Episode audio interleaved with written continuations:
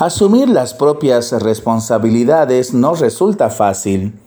Por ello existen excusas y estrategias más o menos sofisticadas para eludirlas.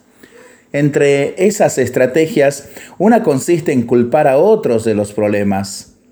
Si un territorio está contaminado, por ejemplo, se señala la culpa de las fábricas o de enteras regiones geográficas como si sus habitantes fueran la causa de males concretos. Es cierto que si no se produjeran tantos plásticos y no hubiera tantos compradores que los usaran, habría menos contaminación.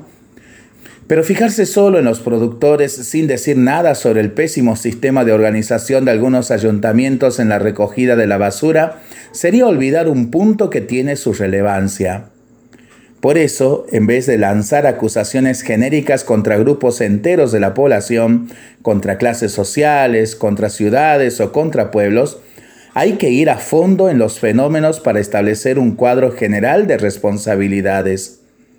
Ello no implica tratar a todos por igual. La responsabilidad que tiene un caminante que tira un plástico por la montaña no es la misma que la de un fabricante que escoge materiales contaminantes para sus productos. Hay que recordar, además, que se dan situaciones y acontecimientos tan sorprendentes e imprevisibles que resultaría injusto buscar responsabilidades sobre los mismos. Pero incluso ante ese tipo de situaciones, cada uno puede poner su grano de arena para paliar daños, para socorrer a necesitados y para reconstruir lo que haga falta. Todos tenemos nuestras responsabilidades, grandes o pequeñas, Reconocerlas y asumirlas con sencillez y con honestidad ayudará a que el mundo pueda ser un poco más justo, más limpio, más acogedor, más bello.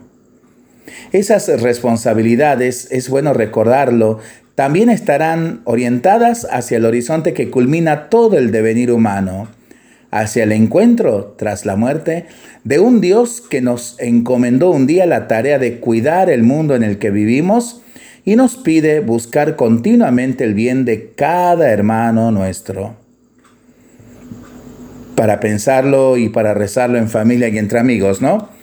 Mientras lo hacemos, pedimos al Señor su bendición hoy por intercesión de nuestra Reina de América, nuestra Madrecita de Guadalupe, en su fiesta, le seguimos pidiendo por nuestras intenciones y nosotros responsablemente nos cuidamos y nos comprometemos a ser verdaderos instrumentos de paz. Que el Señor nos bendiga en el nombre del Padre, del Hijo y del Espíritu Santo. Amén.